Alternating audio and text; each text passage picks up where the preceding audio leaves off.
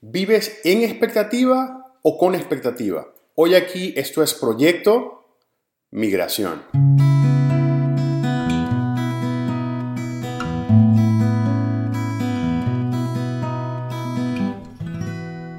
Es importante aclarar la diferencia entre tener expectativas y vivir en expectativa. La primera motiva, pero la segunda causa ansiedad. Y ojo, no hay nada de malo con la ansiedad, lo malo es el exceso de ansiedad.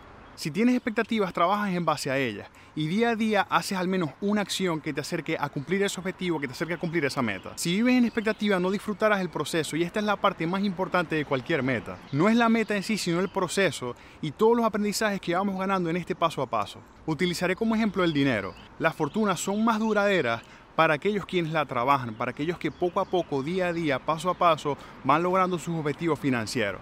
Es muy distinto para quien se hace millonario jugando a la lotería. Son personas que no tuvieron ningún tipo de aprendizaje, ningún tipo de preparación para ello. Y estas son personas que eventualmente vuelven a la pobreza. En el caso de la migración, si nosotros pudiésemos prepararnos exhaustivamente para poder migrar la cosa no sería tan difícil. El problema es que basamos nuestra migración en expectativas que son demasiado lejanas a la realidad y cuando nos encontramos con esto, entonces queremos ahora empezar a planificar sobre un plan, sobre otro plan y entonces ahí es cuando viene la improvisación. No tengo nada en contra de la improvisación, el problema de improvisar es que puede salir de manera estupenda o de manera desastrosa, pero sea como sea que salga depende de muchos factores externos que nosotros no podemos controlar. Evalúa en este momento si tienes expectativas o si vives en expectativa.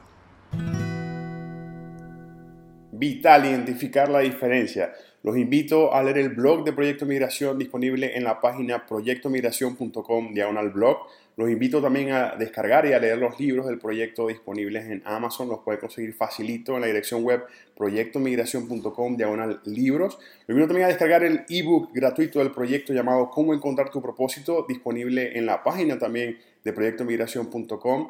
Y los invito a que me sigan en mis redes sociales en Instagram, arroba Gustavo Parra, en el Facebook fanpage Gustavo Parra PM en el Facebook y en el Twitter, arroba Parra y en el canal de YouTube Gustavo Elías Parra. Recuerden siempre, no sientan pena por decir de dónde son. Somos de donde estamos y de dónde venimos.